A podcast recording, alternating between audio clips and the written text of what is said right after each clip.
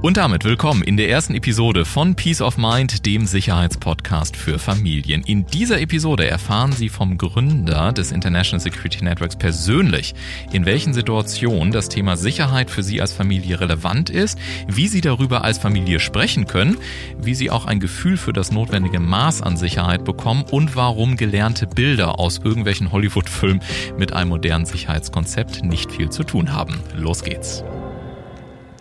Alle rum. Hallo.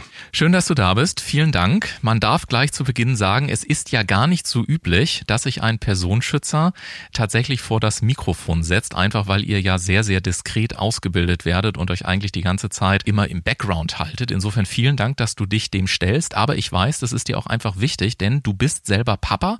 Du bist nicht einfach nur Personenschützer und Sicherheitsberater, sondern eben auch Papa. Und du hast ein Motto, das lautet Make a Better World. Und dahinter steckt eine Mission. Und die Frage für den Einstieg ist, was ist die Mission und warum hast du dich dazu durchgerungen, dich hier auch persönlich ans Mikrofon zu setzen? Also durchgerungen habe ich mich, nachdem er uns jahrzehntelang erklärt hat, man muss die Klappe halten, ja, ähm, dazu, weil mir das eben ein Herzensanliegen ist, ja, ja. Sicherheit zu gewährleisten und die Message auch rüberzubringen. Und sage ich mal, das Leib und Leben und die Gesundheit der eigenen Familie, das ist einfach das höchste Gut, das ist die kleinste Einheit des Zusammenlebens. Und äh, dafür Sorge zu tragen, ja, das ist unseren Partnern, unseren Kindern, dass es der Familie gut geht. Ja. Das ist das Wichtigste. Und diese Message auch im Bekanntenkreis zu transportieren, im Freundeskreis zu transportieren, das ist mir ein Anliegen. Hm, und darüber werden wir sehr intensiv sprechen, denn es ist ein durchaus anspruchsvolles, wenn nicht komplexes Thema, wenn man es nämlich richtig angeht und die richtigen Parameter findet. Aber wir werden viel auch über Social Media, über Schulwege sprechen, über Reisesicherheit, Corporate Security und so weiter. Aber bevor wir das alles tun, du hast es gerade so schön fühlbar, finde ich, ähm, angesprochen, dass du sagst, Mensch, die Familie ist einfach ein besonderer Ort. Das ist so die kleinste Einheit. Und dieser Podcast geht ja über die Familien. Und ich glaube, die Familie, gerade wenn wir zu Hause sind, das ist so ein Ort, wo wir uns vielleicht eigentlich um Sicherheit gar nicht so wirklich Gedanken machen wollen, wenn wir ehrlich sind, weil wir uns vielleicht einfach sicher fühlen wollen oder weil wir sagen, das ist mal der Ort, wo ich nicht auch noch darüber nachdenken möchte, ob ich jetzt sicher bin und so weiter. Was kannst du denn Familien für den Einstieg sagen? Wie hast du es geschafft, dich mit deiner Familie diesem Thema Sicherheit zu nähern und vor allen Dingen auch warum? Ja, also gut, das bin ich vom Fach. Das ist natürlich ein bisschen schwierig, über sich selbst zu sprechen in der mhm. Hinsicht. Aber natürlich ist es wichtig, dass ich mich zu Hause sicher fühle, dass meine Familie das Gefühl hat, sicher zu sein. Und das ist ja ein subjektives Gefühl. Ja. Mhm. Es muss ja nicht unbedingt Sicherheit gewährleisten sein, weil ich mich sicher fühle und umgekehrt. Ich fühle mich vielleicht äh, unsicher und bin es eigentlich. Es gibt gar keinen Grund dafür. Also das muss man einfach herausarbeiten und äh, viele Menschen wissen gar nicht, auf welche Ereignisse sie sich vielleicht möglicherweise einstellen müssen, weil die nicht äh, einschätzbar sind für sie. Es gibt ja viele Beispiele in der Vergangenheit, wo, wo es einfach eine hohe Dunkelziffer gibt an Vorfällen, die einfach nicht reportet werden, also die mhm. nicht gemeldet werden, wo keine Strafanzeige erstattet wird, aus vielerlei Gründen heraus. Ja, Scham, äh, einfach weil man die Dinge dann vielleicht doch nicht so wichtig nimmt oder weil man sich nicht exponieren will. Also gibt es viele Gründe, die zu einer hohen Dunkelziffer führen. Und das wiederum führt, führt natürlich zu einem kompletten Missverständnis in der Gesellschaft, weil die Dinge einfach nicht so sicher sind, wie sie möglicherweise nach außen dargestellt werden. Aber lass mich da mal ganz konkret nachfragen, weil ich fand das ganz spannend. Du hast mir mal an einer Situation äh, erzählt, natürlich nennen wir hier keine Details logischerweise, ähm, aber von einer Situation, wo äh, beispielsweise eine Person eigentlich versucht wurde zu entführen, aber dann noch nicht mal die Polizei angerufen hat, sondern eher einen Freund, der wiederum irgendwie in einem Konzern dann tätig war und sich dort um Sicherheit gekümmert hat. Worauf ich hinaus will, warum fällt uns das manchmal so schwer? Gibt es da einen psychologischen Grund für, warum wir diese Scham überhaupt haben? Haben, weil doch eigentlich das erste, der erste natürliche Impuls wäre zu sagen, klar, ich zeig's an, ich hole mir Hilfe, ich, äh, ich reporte das. Ähm, ist das einfach eine, eine subjektive Fehleinschätzung dann an der Stelle? Ist das ein Wunsch? Möchte man das einfach ausblenden? Was ist der Hintergrund, dass es vielleicht am Anfang so schwer fällt? Also in diesem Fall, den du schön beschrieben hast, ja, war es so, ich glaube, da hat man einfach das wirklich ausgeblendet, ja, mhm. weil man das nicht wahrhaben wollte, dass man hier einen Kontrollverlust erlitten hat. Mhm. Ja, also in dem Moment hast du den, die Kontrolle über deine Sicherheit zu Hause verloren. Ja. Und ich glaube, sich das selbst einzugestehen, vielleicht auch anderen gegenüber, ist einfach schwierig. Und ich könnte mir vorstellen, dass das vielleicht ja auch gerade für Hörer und Hörerinnen dieses Podcasts, die ja durchaus auch in exponierter Situation sind, auch in der Wirtschaft, dass man dort ja gewohnt ist, die Dinge unter Kontrolle zu haben, das eigene Unternehmen unter Kontrolle zu haben, die Laufwege unter Kontrolle zu haben. Ähm, lass uns da mal noch einen Moment stehen bleiben. Was kann ich denn da tun? Also wie, wie kann ich mich dem selber nähern, wenn ich jetzt auf der einen Seite Kontrolle im, im gesamten Alltag habe und dann so einen Moment des Kontrollverlustes? Hast du da einen Tipp, ähm, wie man auch in sich mit sich selber klarkommt und sich dann vielleicht auch nicht, ich drücke das jetzt mal aus, nicht auch als Versager an der Stelle auf einmal fühlt, wenn man sagt, Mensch, ich habe die Kontrolle zu Hause verloren? Ja, das Schamgefühl muss man einfach überwinden. Da muss man ehrlich zu sich selbst sein, weil sonst bringt's nichts. Ja. Man mhm. muss einfach sich eingestehen können und dann Hilfe suchen. Ja, das ist die einzigste Maßnahme, die uns über diese Schwelle hinweg hilft. Ja. Und du hast gerade angesprochen, das Thema Hilfe suchen. Nun bist du selber vom Fach, du hast es vorhin gesagt. Du kannst ja, wenn ich mir dann Hilfe suche, auch die qualitativen Unterschiede zwischen einem Anbieter erkennen, der beispielsweise Leute rausschickt, die, ich sage jetzt mal, noch nicht mal eine Grundqualifikation haben und denen, die wirklich gute Arbeit leisten. Die meisten Familien können das aber nicht. Und ich glaube, du hast es vorhin auch gesagt, mit der Branche, die sich auf eine bestimmte Art und Weise darstellt. Oftmals ist es ja so, man guckt auf Webseiten drauf, man findet überall das Gleiche. Überall sind dicke Autos, irgendwie äh, Menschen in schwarzen Anzügen, manchmal mit Sonnen Sonnenbrille und so weiter. Ähm, das heißt, für mich entstehen da zwei Fragen draus, die ich mir stellen würde. Erstens, was sind überhaupt Momente, in denen ich mich als Familie mit Sicherheit beschäftigen sollte? Gibt es da so klassische Punkte?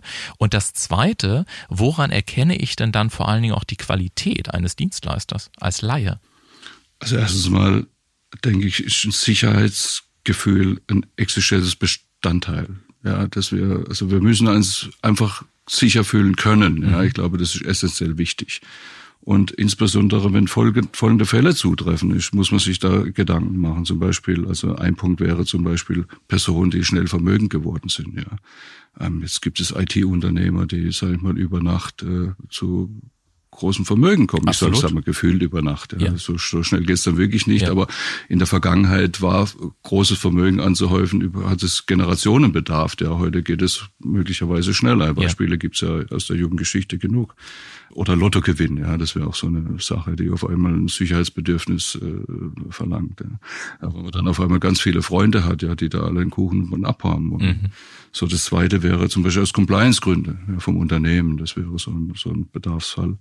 Als drittes könnte man noch aufführen, dass äh, eine aktuelle Bedrohungslage vorliegt. Ja. Dann ist schnelles Handeln gefordert, müssen schnelle Konzepte erarbeitet werden.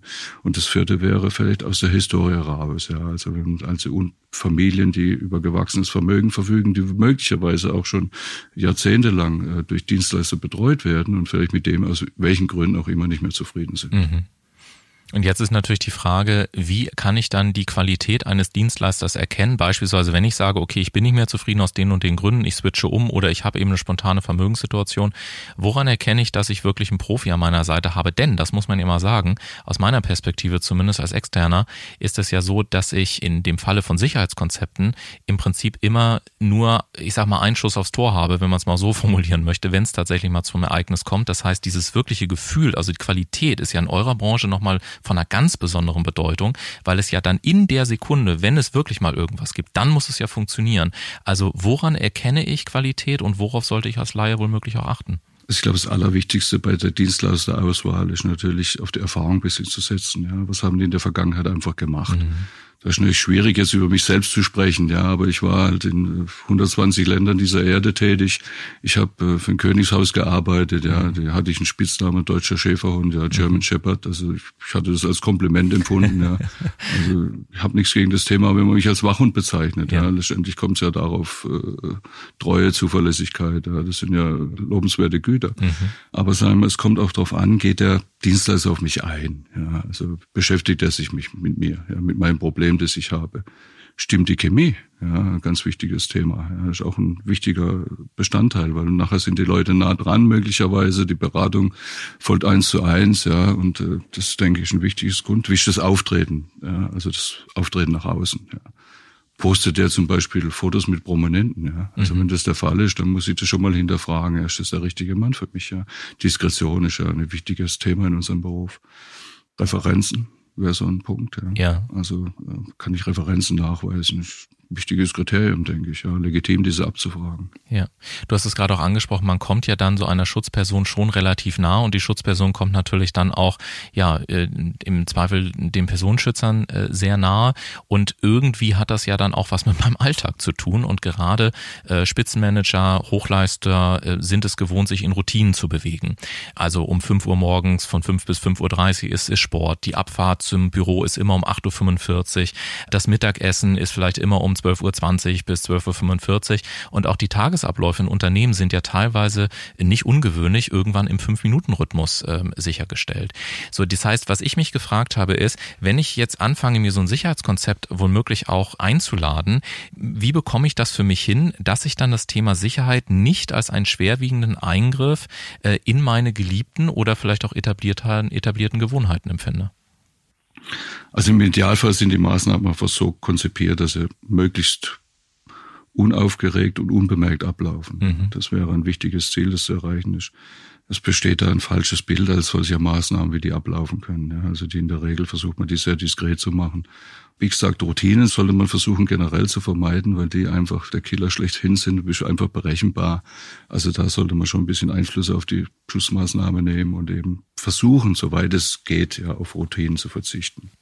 Und ich glaube, dass es deswegen wahrscheinlich auch wichtig ist, sich äh, zusammenzusetzen, eine saubere Gefährdungsanalyse beispielsweise zu machen, um dann eben auch zu sagen, an welchen Stellen sollte ich von meinen Gewohnheiten vielleicht ein bisschen, äh, bisschen abweichen oder nicht.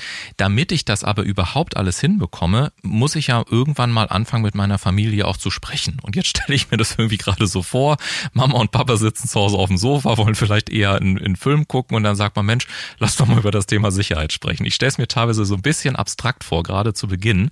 Ähm, gib uns uns doch gerne mal ein paar Tipps. Wie nähert man sich dem? Also was ist so eine, eine gute Vorgehensweise? Gibt es vielleicht bestimmte Fragen oder bestimmte Parameter, auf die man erstmal als Familie draufschauen kann? Erste Fragen, die du vielleicht hier schon mal im Podcast teilen kannst, wo man sagt, Mensch, sprechen Sie doch mal über, über diese Fragestellung, bevor Sie uns jetzt vielleicht eventuell kontaktieren. Also was sind so deine Empfehlungen, um sich ja ganz harmonisch diesem Thema auch als Familie nähern zu können? Also erstmal, ich, mir gefällt das Bild, das du gerade beschrieben hast, ja, auf dem Sofa. Das, äh, ja, das ist, äh, also wenn so ein Gespräch in so einer Wohlfühlatmosphäre stattfindet, kann man das Thema Sicherheit auch äh, deutlich besser näher bringen. Mhm. Ja. Also die Kinder würde ich zum Beispiel äh, jetzt Jugendliche und Kinder würde ich bei so einem Erstgespräch jetzt nicht unbedingt hinzuziehen wollen. Ja, aber man muss einfach über Dinge sprechen, wie welche Motive und Ängste verspüren sie. Ja ähm, gab es in der Vergangenheit schon einfach Vorfälle, die wir betrachten müssen, ja, die sie zu dem Schritt bewegt haben, dass ich überhaupt hier bin, ja, oder einer meiner Kollegen. Ähm, wie sicher schätzen Sie aktuell das Leben, Ihr Leben und das Leben Ihrer Familie ein? Das wäre eine wichtige Frage. Haben Sie bereits Maßnahmen zur Sicherheit getroffen? Ja? Gibt es implementierte Maßnahmen, die man betrachten kann? Und wie sicher fühlen Sie sich einfach zu Hause, auf dem Weg zur Arbeit und im Betrieb, auf Reisen? Mhm. Und ich gehe gerade diese Fragen selber im Kopf durch und stelle fest, dass es dort einen hohen Interpretationsraum gibt. Also zum Beispiel bei der Frage der gefühlten Sicherheit, wenn ich da zum Beispiel jetzt eine Skala in meinem Kopf aufbaue und sage, null ist, ich fühle mich gar nicht sicher, zehn ist, ich fühle mich sehr sicher, dann geht es ja am Ende des Tages um Gefühle. Aber auf der anderen Seite geht's ja auch ganz bretthart, wir sprechen dann Folge drei noch intensiv drüber, womöglich auch um Kosten. Also wie bekomme ich jetzt für mich so das richtige Maß an Sicherheit auch hin, weil es ja, wie gesagt, am Ende auch in einem vernünftigen Kosten-Nutzen-Verhältnis stehen soll. Alleine schon, damit ich nicht mit irgendwelchen Maßnahmen konfrontiert bin, die mich vielleicht dann ein bisschen einschränken, obwohl sie am Ende vielleicht gar nicht nötig sind. Also wie schafft man es, aus diesen Gefühlen dann am Ende wirklich so das richtige Maß auch entstehen zu lassen für das Thema Sicherheit? Das ist eine schwierige Frage. Natürlich sollte man ein bisschen den Dienstleister, den man sich vielleicht dann ausgewählt hat, aus welchen Gründen auch immer, ja, also haben wir ja vorher beschrieben, was so mhm. Auswahlkriterien wären, ähm, dass man dem ein bisschen vertraut. Ja. Also ein bisschen muss man einfach äh, der Fachexpertise vertrauen. Und ich glaube, man merkt relativ schnell, ob man hier über den Tisch gezogen wird oder nicht. Also ich glaube, gesunder Menschenverstand für eine Maßnahme, äh, den hat man ja schon ein bisschen, ob hier völlig übers Ziel hinausgeschossen wird oder ob die Maßnahmen Sinn machen. Der Dienstleister sollte auch die Maßnahmen im Detail erklären, mhm. ja, für, warum er sie notwendig hält, äh, warum die Investition getätigt werden muss. Und dann, glaube ich, kann man sich schon ein relativ gutes Bild machen. Also viele konkrete Tipps, ganz konkrete Fragen, die Sie auch als Hörer dann innerhalb Ihrer eigenen Familie schon mal diskutieren können.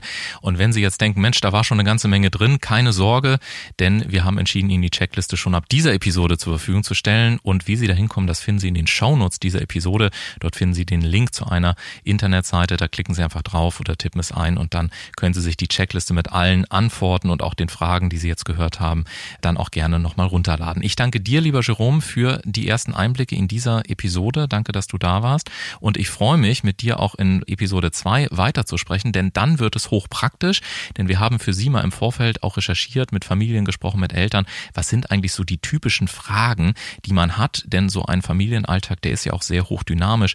Äh, da geht's äh, um das Thema Internet, Online, Social Media, Schulwege und ähnliches.